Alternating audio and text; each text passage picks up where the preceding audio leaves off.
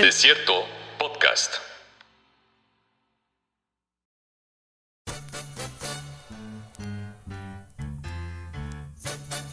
Hola, parece que este es el, capítulo número 4 de eh, este, este, podcast. Eh, muchas gracias por acompañarnos otra vez a escuchar una sarta de sandeces, todas conectadas una entre otras, pero bueno, le echamos un poquito ganas, ¿no? Eh, me gustaría presentarles nuevamente y en primer lugar a Carla Gómez. Hola, ¿qué tal? Buenas tardes, un gusto saludarlos y de verdad ya los extrañaba, chicos. Gracias por vernos de nuevo. y también a Carlos Torres. Hola Carla, hola Saúl, me da mucho gusto también estar conectado con ustedes. Muy bien, pues eh, este, digamos, este capítulo de este, de este podcast, eh, pues le corresponde, eh, por el, el, orden que estamos más o menos llevando, a Carla determinar o definir un primer tema, así que sin más, yo le dejo la palabra completamente a Carla Gómez para que se arranque. Ay, muchas gracias, Saúl. Mira, este, hace algunas semanas estuve eh, viendo que hay un nuevo programa que tiene Ponchito. No sé si ustedes recuerdan de hace algunas décadas este gran personaje que hace Andrés Bustamante. Y habla precisamente de los sueños. Eh, la idea del programa que él está realizando es que tú le mandas un mensaje hablando de tus sueños y eh, Ponchito te responde con esa característica que tiene de, lenguaje y de postura ante la vida acerca de los sueños. Y me pareció genial. Y eso me llevó a pensar que el tema del día de hoy estaría muy interesante hablar de, los sueños. Ah, creo que en esta pandemia pues hemos tenido muy malas, muy malos sueños. Es decir, um, la pandemia nos ha llevado a dormir menos horas, a estar un poquito más tensos, más preocupados, etcétera, etcétera. Sin embargo, a mí me gustaría que ustedes me platicaran cuáles han sido sus mejores sueños, aquellos que recuerdan, porque que yo sepa, todos soñamos. Recordarlo es otra cuestión, pero si los recuerdas es o porque fueron maravillosos o porque te marcaron de una manera negativa. Yo quiero comenzar este programa en donde ustedes me platiquen cuáles han sido sus mejores sueños. Carlos, ¿cuál ha sido tu mejor sueño? Ah, yo tengo, yo eh, no, mis mejores sueños, no, no sé cuál es mi mejor sueño, pero mis mejores sueños son aquellos eh, que tienen algo de suspenso y algo de horror, porque me gusta mucho ese tipo de, películas, ese tipo de literatura, ese tipo, ¿no? Entonces me encanta el suspenso. El suspenso puede ser eh, producido por muchas cosas, ¿no? Hay, gente que dice, no, es que eso es horror, no es suspenso, no. El, horror es un, es un, es, eh, un medio ¿no? Es un, instrumento para, el suspenso. Puede haber suspenso provocado por muchas cosas. Entonces, todos los sueños que tienen algo de eso, siempre y cuando yo sienta dentro del sueño que está, tengo algo de control. Ya. Porque no, usualmente no tengo terribles, terribles pesadillas, pero justo antes de la pandemia, durante las semanas previas de la pandemia, y no soy supersticioso, pero coincidió que durante semanas previas de la pandemia, eh, tuve sueños pesadillas, verdaderas pesadillas, ¿no? En una ocasión desperté gritando. Nunca me había pasado en la oh. vida. Nunca, nunca, ¿En serio? ¿Como en las películas? Sí, como en las películas, nunca me había pasado en la vida. Nunca. Y, es, muy curioso. Eh, es, eh, ese sueño en particular em, eh, se, se, trataba de una especie de persecución, ¿no? Ya. Como una película de terror, pero de manera muy vívida. Entonces, ya, ok, ese no lo disfruté. Ese no lo disfruté. Pero fue interesante, ¿no? Porque fue una emoción que nunca habías vivido antes. Pues no con esa intensidad en un sueño. Ya, ya, mira qué interesante. Saúl, tú platícanos siempre y cuando, siempre y cuando, por favor, el sueño se pueda compartir, ¿eh? No nos vayas a platicar. Fíjate que yo no. De la adolescencia. No, no, no. No, no, no, te voy a platicar absolutamente nada. Ok, gracias. Fíjate que eh, ahorita que lo, que lo comentas, yo tengo una característica y es que yo nunca recuerdo mis sueños, ¿no? O sea, yo puedo despertar y, lo tengo claro durante lo que yo considero, porque no estoy muy consciente, un muy breve lapso de tiempo, lo, lo tengo consciente, tengo consciente lo que acabo de soñar y se empieza a borrar y ya, ya, ya, este, hacerse como blurry, así, este, de poco en poco, o sea, en, muy poco tiempo olvido completamente lo que estoy soñando. Entonces, creo que sé más de mis sueños. No tengo un sueño como muy claro. Yo recuerdo alguno en, en su momento cuando era niño de haber destruido la escuela en la que estaba. Sí, ¡Ay, qué bonito! Sí, con un tractor, con un tractor y desperté enfermo. Sí, sí, porque yo sí lo recuerdo, ¿no? Claro. Este, pero, pero fíjate que a mí me pasa algo más chistoso en, en, los últimos años, ¿no? O sea, al final yo no estoy muy consciente de, de, de, lo que soñé, ni de lo que hago mientras estoy dormido. Creo que es, lo tiene más presente mi esposa okay. que yo. Entonces, varias veces durante los últimos, al menos durante los últimos dos o tres años, eh, ella me ha comentado que, que, le estoy mentando la madre a alguien, ¿no? Y este, pero, pero cuando yo despierto y se lo cuento, o sea, ella, ella es la que lleva mi crónica de sueños, entonces ella ah, qué lindo. me dice que estoy, este, que yo le digo que acabo de ver una, como una aparición, ¿no? Como un fantasma y yo le grito, ¿no? Porque yo tengo como muy en mente este asunto de que si ves a un muerto, entonces, o, si ves a un, este, un aparecido, le tienes que mentar la madre, ¿no? Entonces, o para que se regrese a la verga. Mira, eso no sabía. Muy buen dato, gracias. Sí, dicen, bueno, no sé, en algún lugar lo escuché. No tengo ninguna, prueba para ello. Ninguna fuente. Entonces, entonces, como que lo tengo muy consciente, entonces aparece esa mujer, porque sé que es una mujer, porque me lo ha dicho, mi esposa, que, yo despierto y le digo, es que volví a soñar con la misma mujer. Ahorita no me acuerdo de eso, ¿no? Ya, claro. Ella, eh, o sea, ella sabe que se lo dije en ese momento. Ajá. Y este, que es una mujer que se me aparece y yo le mento a la madre para que se vaya, porque a lo mejor se acerca a mi bebé o se acerca a alguien de mi familia o lo que sea y lo la tengo que correr. Ya. ¿no? Entonces, pues, no sé, es algo muy raro, sí. Eso es lo que yo tengo como muy claro los sueños, ¿no? Oiga, pero además lo que me impresiona de ambos es que tenga, o sea, hablen en negativo en relación a los sueños, ¿no? Por un lado, uno hable de, de, esta adrenalina que le da a los sueños de, de horror y de temor. Y, este, y por el otro lado, la ventada de madre. Oigan, qué bárbaro, les voy a platicar el mío. Okay. para suavizar, para suavizar esta conversación. yo, le, voy a este rentar, le voy a rentar mis sueños a Carlos, porque parece que los disfruta más que yo. Pero además dicen los psicólogos que es una muy buena terapia y es un muy buen conocimiento personal, eh, despertándote, escribir sobre tus sueños, tratar de escribir lo que soñaste, algunos pasajes, etcétera, etcétera. Bueno, yo creo que he de haber tenido como unos 16 o 17 años. Y recuerdo que yo estaba entrando a la zona arqueológica de Teotihuacán y compraba un impermeable rojo porque yo ya veía que iba a empezar a llover. Entonces me subo a la pirámide de la luna y a lo lejos veía el mar. Entonces cuando empezó a caer la lluvia, yo pude volar, ir a dirección del mar, volar encima del mar y hasta sentía la brisa y pude ver la joroba de una ballena. Cuando desperté de ese sueño, yo estaba no saben qué felicidad, me sentía muy contenta, no sé, es una sensación que nunca más he vuelto a tener, aunque en algún par de veces he podido visitar el mar, pero esa sensación de sentir que vuelas, de estar encima del mar y de ver la joroba de una ballena, bueno, les digo, tengo más de 20 años que recuerdo ese sueño y me sigue dando mucha paz y me sigue gustando muchísimo.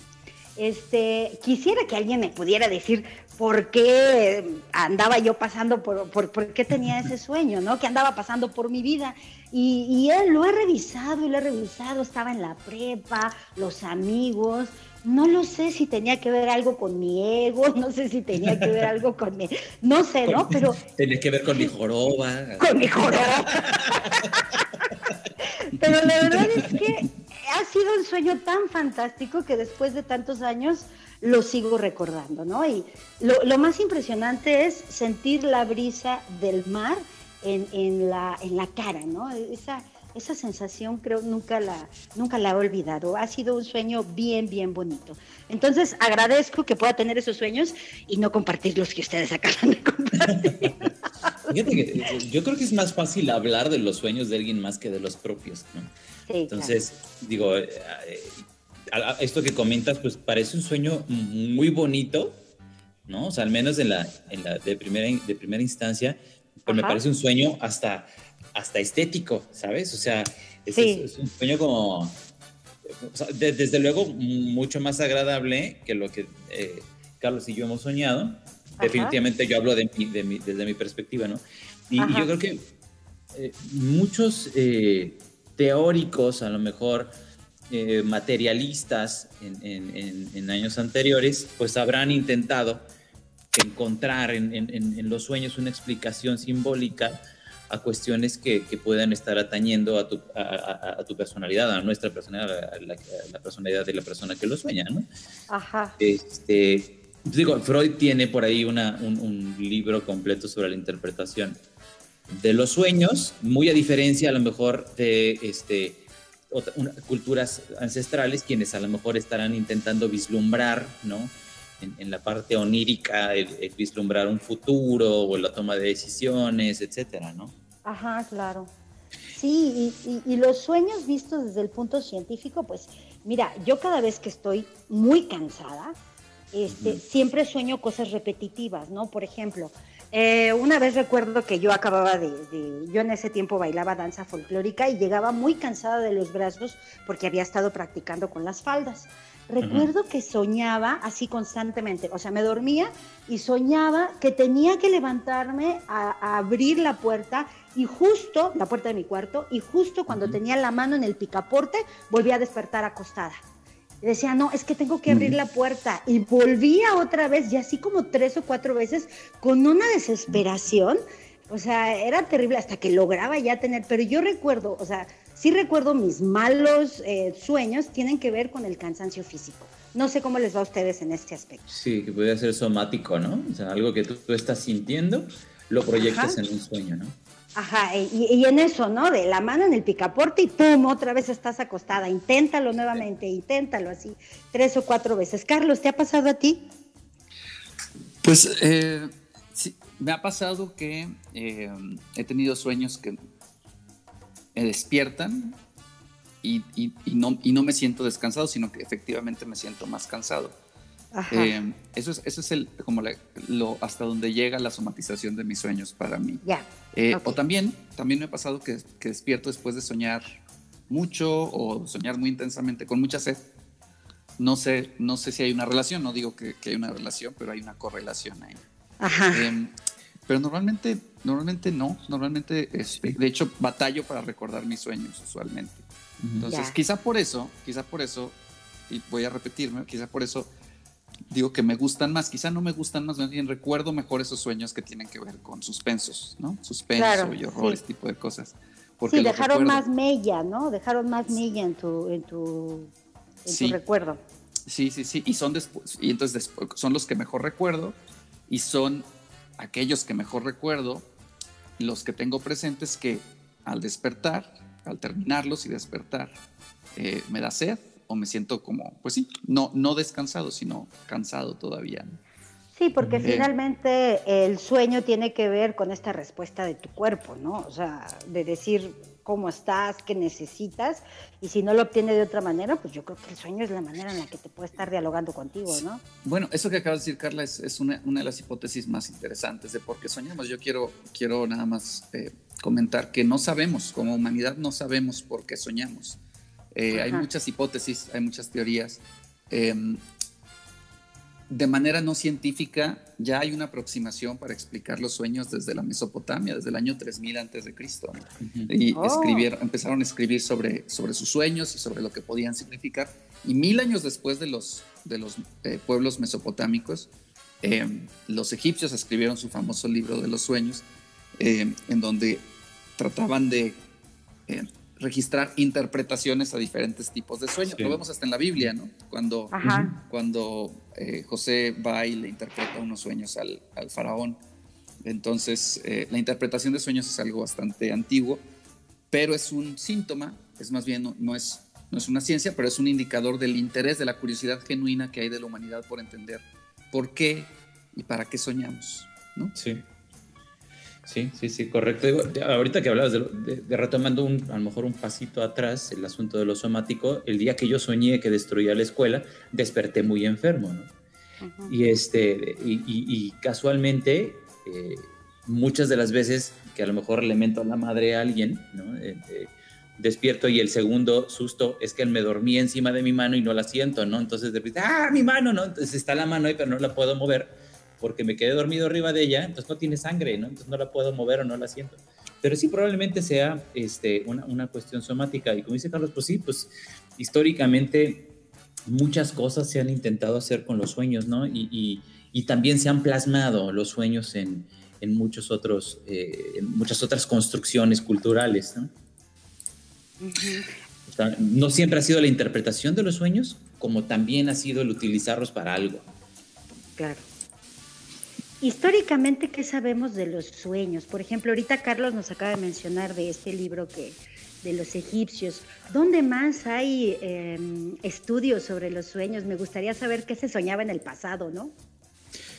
Pues los griegos tienen, eh, digo, al final nosotros podemos considerar a los sueños eh, como producto del ejercicio de, algunos dioses, por ejemplo, ¿no? Al menos en la cultura clásica, los griegos eh, han determinado dentro de los dioses más antiguos, que es eh, la diosa Nix, la diosa de la, de la noche, ella tiene hijos y, uno de estos hijos es Hipnos, el, el, dios de los sueños, ¿no? Este, y es un dios que pues al final viene a, viene a traernos sueños a todos, un dios como una parte de los, de los dioses griegos muy oscura, este, y eh, descendiente de este dios Hipnos, si mal no recuerdo, o como hijo de Tánatos, no, no, estoy muy seguro, no me acuerdo mucho de esta parte genealógica, pero sé que por ahí viene, es Nix, luego viene Hipnos y Tánatos, según yo, son los hijos de, de, Nix, digo, lo, lo, corroboraré, igual y me equivoco. Este, Creo que hijo de Tánatos también está Morfeo ¿no? Este, cuando hablamos de los, de los, eh, de los sueños y en, los brazos de Morfeo, ¿no? Esta frase tan, tan, tan coloquial. Pero en realidad Morfeo no llevaba los sueños a todo mundo, sino que Morfeo llevaba los sueños exclusivamente a, eh, a los reyes y a la gente importante. O sea, si tú eres, tú eras plebe, si tú eras este, parte del pueblo, tú no tenías eh, pues derecho a que Morfeo te llevara los sueños, ¿no? Ya, ok. Sí, eh, pues eh, se puede saber que se soñaba antes porque eh, hay, sueños registrados en, la historia, muchos sueños, en muchos, diferentes tipos de culturas y de historia. Porque antes los sueños estaban vinculados fuertemente a, lo religioso. Antes, me refiero antes de la era moderna, ¿no? antes del siglo XIX y XX, cuando se desarrolla la psicología como, como ciencia, como ciencia, ¿no? Entonces era muy importante, era, tenía un significado religioso y por lo tanto también político. Entonces, si, alguien, si algún líder soñaba algo em, en momentos de crisis o de conflicto, pues era una visión, ¿no? Y era particularmente importante. E, en eso era algo muy, e, eso fue algo muy similar, por ejemplo, entre el choque cultural que hubo entre Europa y América, ¿no? Cuando llegan los europeos y empiezan a, conquistar territorio acá, tanto, a veces ellos mismos traían adivinos, ¿no? Eh, Hernán Cortés traía adivinos eh, y los propios pueblos prehispánicos traían chamanes y ambas culturas le daban tremenda importancia a los sueños como algo que había que tomar en cuenta a la hora de tomar decisiones de guerra inclusive, ¿no? Entonces sí se puede conocer, no me viene ahorita ninguno a la mente. Eh, y finalmente, y, en el siglo XIX ya tenemos a Freud, ya tenemos a otros especialistas que empiezan a, estudiar los sueños ya con una mirada más científica. ¿no? Entonces, es, es curioso, ahora que lo hablamos, me estoy percatando que quizá em, hay esta disciplina que quizá no existe como tal, pero es algo así como la historia de los sueños, porque curiosamente estamos hablando de algo que es, ha sido sujeto de registro a lo largo de toda la historia de la humanidad, escrita por lo menos, ¿no? Ajá. Ay, que sería bien interesante, ¿no? Darnos como una idea de cómo se soñaba, este, qué mm. soñaban en general, porque también tiene que ver con, la cuestión cultural, ¿no? Este, soñar, digo, Teotihuacán, pues es una cosa bien hermosa. Yo creo que me causó tal impresión cuando la conocí que la soñé en ese momento. Y este, y entonces a mí me gustaría saber, ¿no? Que hubiera un libro que me dijeran, mira, así soñaba en el siglo XIX, así se soñaba en el siglo XVI. sí. Esto era, ¿no? Sería como muy interesante, ¿no? La este, evolución saber, digo, exacto, la evolución del sueño, ¿no? Y qué, era lo que le preocupaba a la gente en esa época, por, la, por lo tanto llegaban a, a, este tipo de cosas, ¿no? Pues a ver, si alguien nos está escuchando y, y entre esos alguienes que nos están escuchando hay em, algún especialista, sería padrísimo que nos contactara para platicar más al respecto. O bien, si alguien nos escucha y se inspira, pues que se empiece a echar un, un proyecto de la historia de los sueños, ¿no? Estaría padrísimo. Ya, estaría padrísimo sí. eso. Sí, sí. Ahora digo, también en, en el proceso de construcción eh, pictórica del surrealismo, pues bueno, también los sueños son gran parte eh, de la materia prima que se plasma en estas obras, ¿no? Ya, claro, porque forma parte de la historia del arte. O sea, el surrealismo eh, era eso, ¿no? Qué sueño y vámonos. Entonces, digo, yo preocupada por estar volando en el, en el mar y, vemos las, las, pinturas de Dalí, ¿verdad? Entonces, sí dices, bueno. O vemos al chien andaluz, ¿no? Un perro andaluz. Entonces dices, no, Carla, nada que ver. Sí, exacto. Nada que ver con lo que andaba soñando. los sueños deben de tener como no solamente su interpretación, sino también su utilidad, ¿no? O sea, por algo sueñas por ahí. En algún momento escuché, no sé de dónde, eh, que también los sueños pueden servir para que tú deseches todo ese material que no quedó vinculado en, tu mente, ¿no? A través de este proceso proteínico de sinapsis, no sé qué es a lo mejor información que llegó a tu mente, como toda la cantidad de estímulos que tiene el mundo, pero que finalmente desechas porque no tiene ninguna utilidad para ti. Esa es, esa es otra de las hipótesis actuales sobre por qué soñamos. Y entonces, imagínense que una persona que vive en el campo no es el mismo sueño de una persona que vive en la ciudad debido a los estímulos.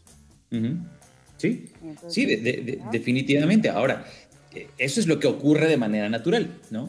Ahora hay ganas de soñar también, ¿no? Ay, claro. Sí, claro, claro. Sí, yo creo que a todos nos, nos gusta soñar y soñamos. ¿Qué pasa con el sueño despierto, por ejemplo? No necesitamos estar dormidos este, para soñar, ¿no? A veces creo que eh, yo tengo, eh, por ejemplo, esta cuestión, a mí me pasa mucho intentar, eh, o sea, sueño todo el tiempo despierto. Entonces, eh, tiendo a, vislumbrar escenarios. Entonces, de repente estoy ahorita platicando con ustedes y a lo mejor puedo estarme imaginando cómo va a ser cuando publiquemos este podcast, ¿no? O sea, qué voy a estar haciendo y a lo mejor qué va a estar sintiendo la persona que está en la calle, este, y, se va a poner a escucharlo, ¿no? Porque también esa es otra bronca que tengo. Luego veo gente en la calle y me imagino sus historias y sus vidas. este, entonces yo tiendo a hacer eso, pero también el sueño despierto es un, es un creo que es, eh, debiera de ser también objeto de análisis, ¿no? En su momento el sueño lúcido o inclusive estos sueños que son como repetitivos, ¿no? ¿Cuántas veces no hemos escuchado de gente que dice, bueno, es que yo sueño que me están persiguiendo y luego volteo y, originalmente era un perro el que me estaba persiguiendo y volteo y veo, no sé, a mi papá, ¿no? Claro, y era la que me perseguía, ¿no? O sea, ahí definitivamente existe como esta parte simbólica y alguna forma en la que eh, eh, uno proyecta este, este sentimiento y esta situación que cada quien vive, ¿no? O sea, no creo que sueñe lo mismo un niño ¿no? Un niño eh, que se la pasa muy bien y que es ingenuo y que vive la vida, un niño que sufre, o a un adolescente que le está pasando mal, ¿no? O, alguien en la mera edad de la punzada, pues seguramente eh, los sueños varían, ¿no? En cada, en cada momento. Y, pues es un universo completo, ¿no? El que hay que analizar en Y tema aparte, los sueños eróticos, ¿no? En toda la conformación que tiene que ver con tu personalidad, con tu visión ante la sexualidad, con todo eso también, digo yo que trabajo, nosotros que trabajamos con adolescentes, a mí me parece esa parte bien interesante, cómo vamos conformando al ser humano y cómo eso va, eh, tiene cierta repercusión en los sueños y cómo cuando los alumnos te platican, soñé esto, o, cualquier joven que se acerque y te dice, soñé esto, intentando, porque no sé, creo que en la adolescencia se da mucho eso, intentando descifrar todo aquello que sueña. Sí, la configuración de la intimidad, ¿no? En todo, en todo ese aspecto, así, espectro eh, grandísimo. Claro, y, podemos hablar de Freud, pero bueno, ya Freud ya desde hace cuántos años, ¿no? Se escribió ese documento. Entonces, tendríamos que ver Lacan, tendríamos que ver qué, qué, respuestas nos dan ahora las neurociencias, ¿no? Claro. Ahí, sería una buena manera. ¿Qué pasó, Saúl? ¿Cómo vamos? Pues eh, creo que vamos un poquito ya pasados de tiempo. Ya llevamos 24 minutos, creo que será cuestión de ir eh, cerrando. A mí me gustaría, pues digo, eh, agradecerles a ustedes la participación en, esta, en, este programa, ¿no? Da para muchísimas cosas más, ¿no? Este, el mundo de los sueños, pues hace, hace este, pues escenarios gigantescos, ¿no? Hace, hace universos en cada persona. Muy bien. Pues bueno, te agradezco muchísimo, Carla, por habernos traído este tema. No, muchas gracias a ustedes y también les agradezco que pues hayan compartido, ¿no? Este, sus sueños y que yo deseo de verdad que tengan un sueño tan maravilloso como el que yo tuve hace veintitantos años. Ojalá y sí. Gracias. gracias, Carlos. Gracias, Saúl. Gracias, Carlos. Pues bueno, yo también les agradezco. Soy Saúl Delgado y pues nos veremos en el siguiente capítulo de este podcast. Gracias, adiós. Hi.